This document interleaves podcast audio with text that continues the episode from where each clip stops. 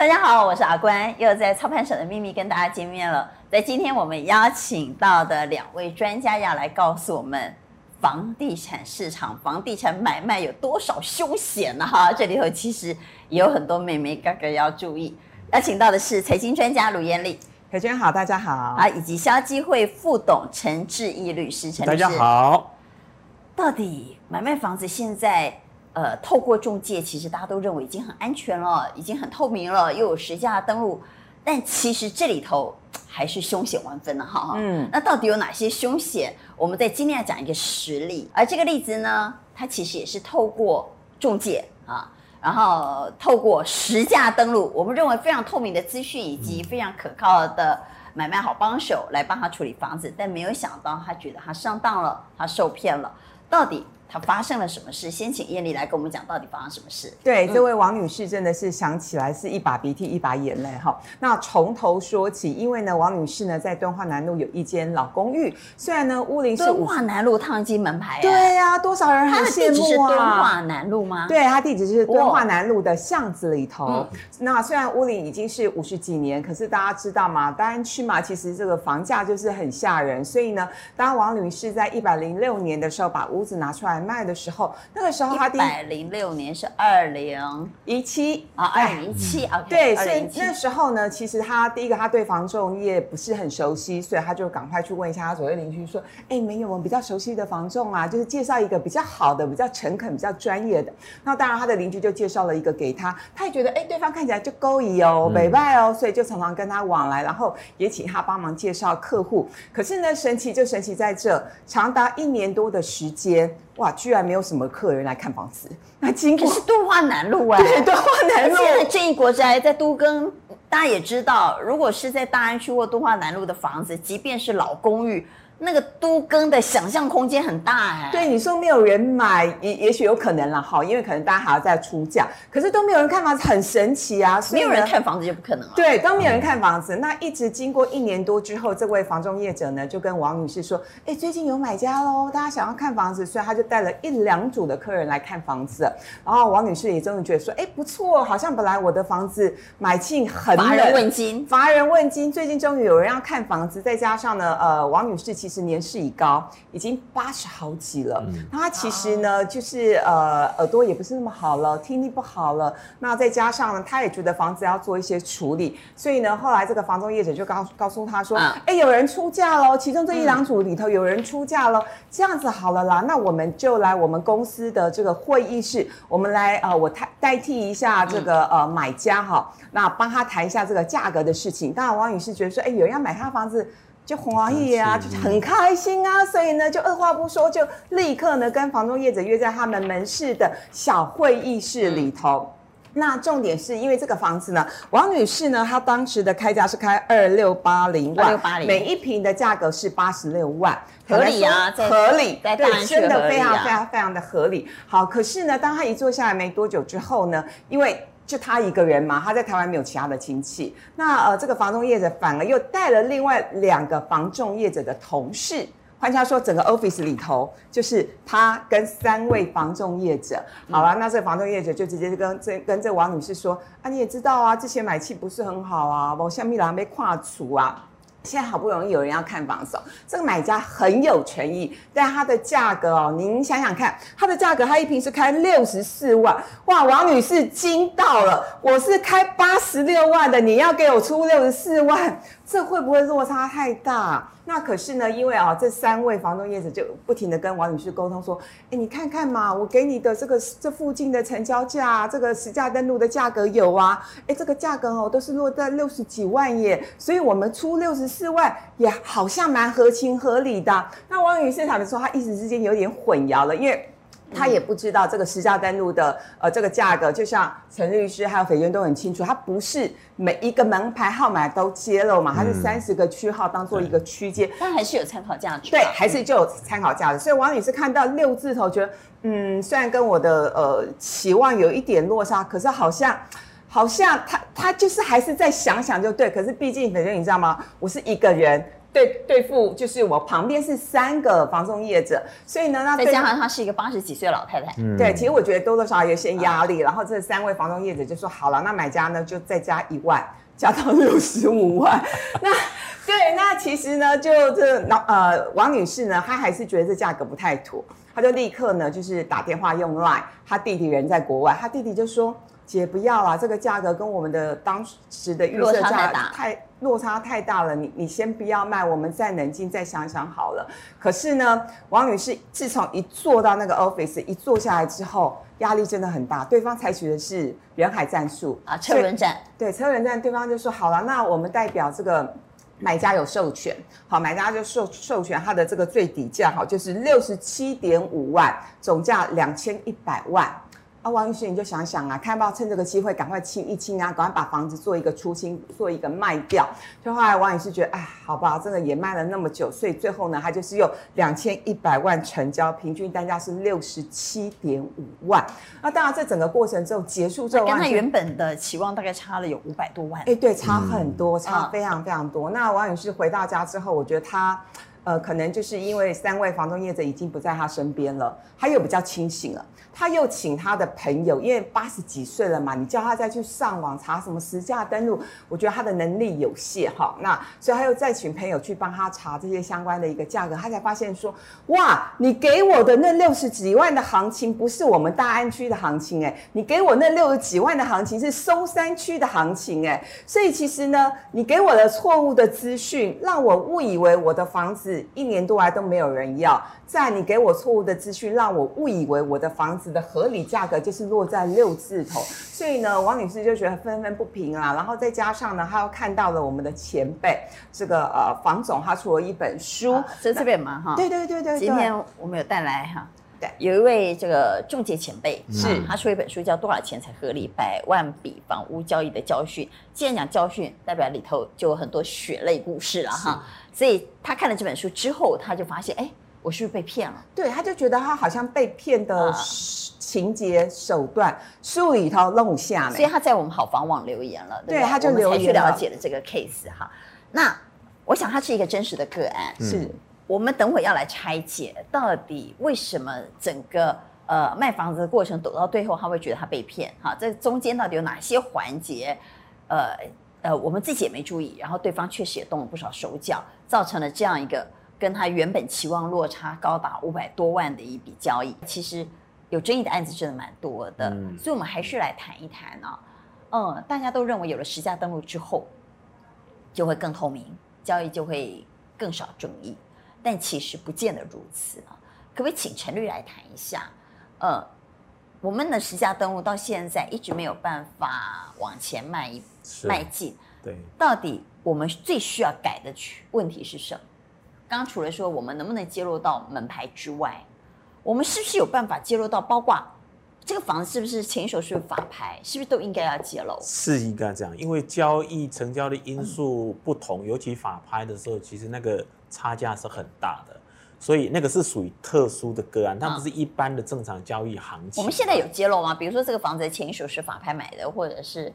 你还要进一步去查到它的那土地或建物登记成本，因为土地建物登记成本在办移转登记的时候，他会把那个登记的原因给弄上去。所以如果是拍卖的话，它就会登记原因是拍卖。嗯，那相对来讲，你跟一般的买卖件来看，它的价格就会不同。那这样就会显现出那个拍卖的价格应该就不是一般的交易行情，那个部分你根本就不用考虑了。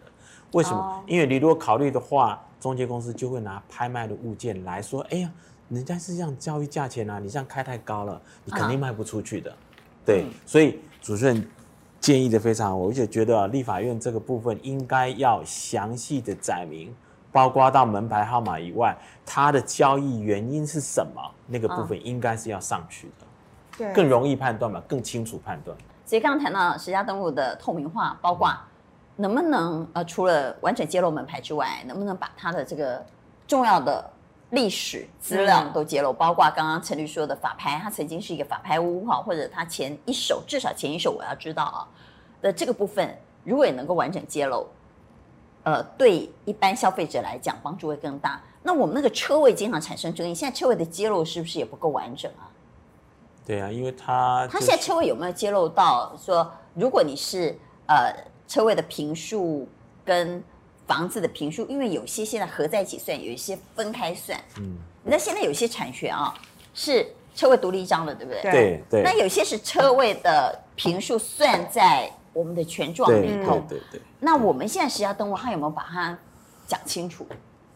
我看是没有办法讲清楚，为什么？因为它原本的登记的太样就不清楚了。嗯，哦，你有独立权状的，那当然就是单独一个车位。他就告诉你车位是几平。但是你如果是把它算在用那个叫做权利百分比的哦，万分之多少的那个，你根本看不出来。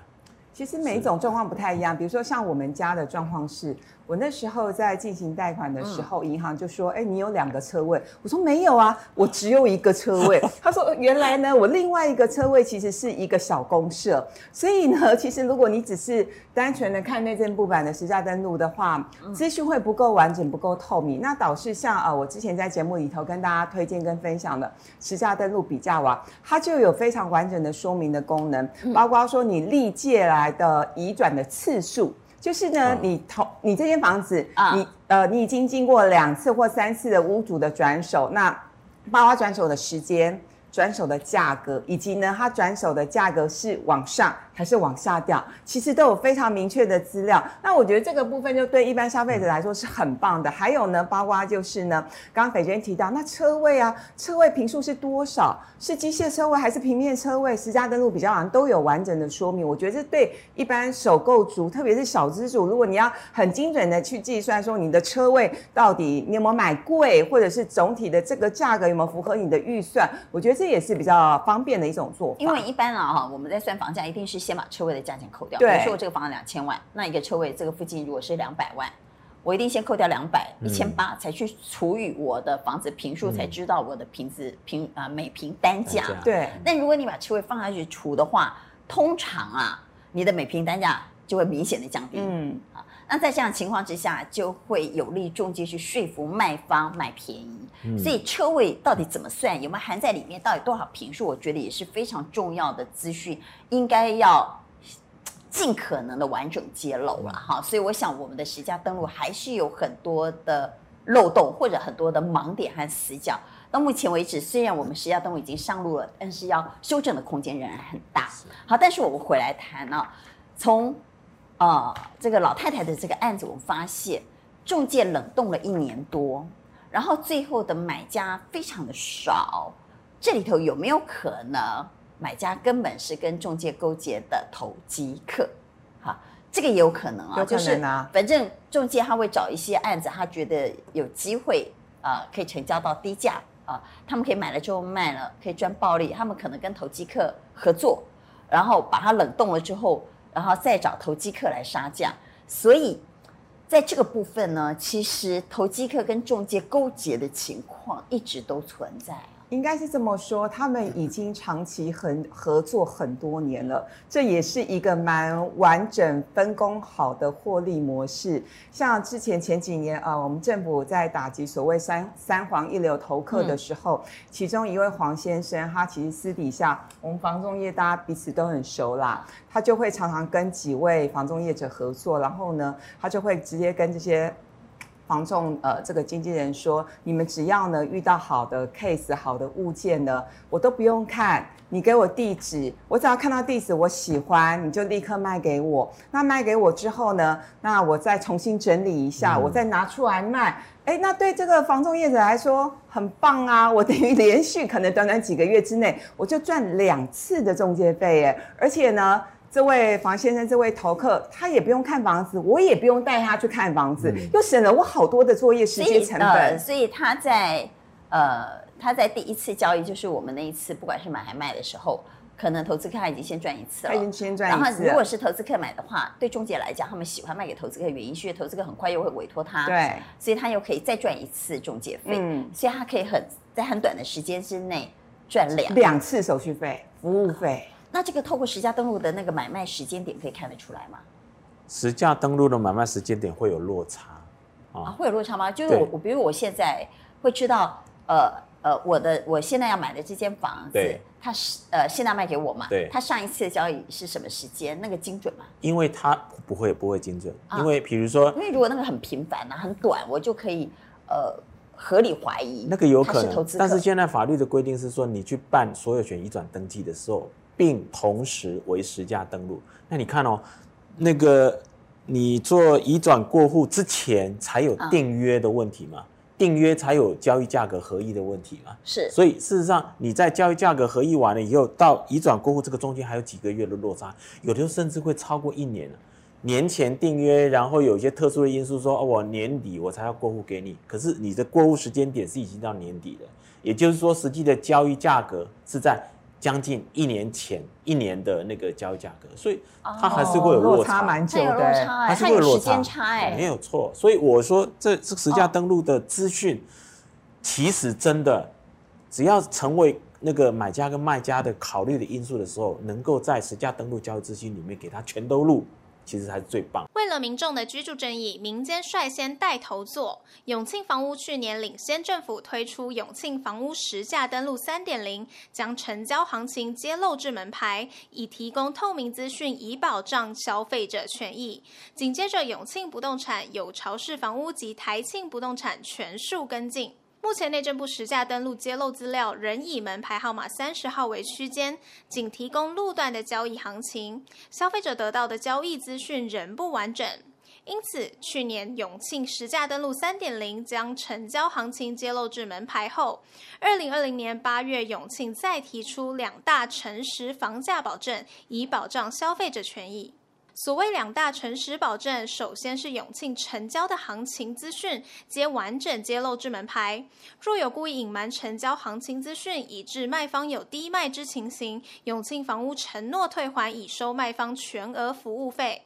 另外，秉持先诚实再成交的精神，如销售物件为一年内买卖取得，永庆房屋将提供屋主声明取得之价格给买方参考。若未提供，导致买方有买贵的情形，永庆房屋承诺补贴最高新台币三百万元价差给买方，成为房仲业界的首创服务。至于永庆积极推动制度的原因，在于房屋买卖交易的资讯，长年以来始终无法做到完全的对等与透明。永庆房屋直营事业处总经理吴良志指出，房仲从三十多年前的砍高啊，到立法后建立起制度，房仲穿起西装、打起广告、做起品牌，就应秉持先诚实再成交的初衷。不过，吴良志指出，时至今日，仍有部分房仲看准买卖市场的差价与投机客合作，反而伤害房仲与消费者间的信任。甚至在实价登录上路后，也有房仲业者透过实价登录揭露路段的模糊地带，误导消费者做出错误的判断，让屋主一辈子买来的房产卖低，消费者也耗尽一生的储蓄却买高，严重影响整个房仲业的产业形象。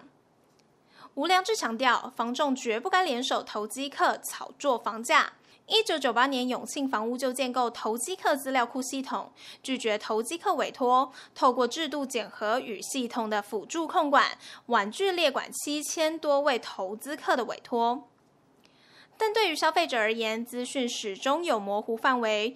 于是，永庆房产集团董事长孙庆余便决定将成交资讯揭露至门牌，让成交资讯公开透明，杜绝操弄空间。也希望在永庆为房仲业跨出第一步后，其他品牌都能跟进，一起提升房仲业的整体形象。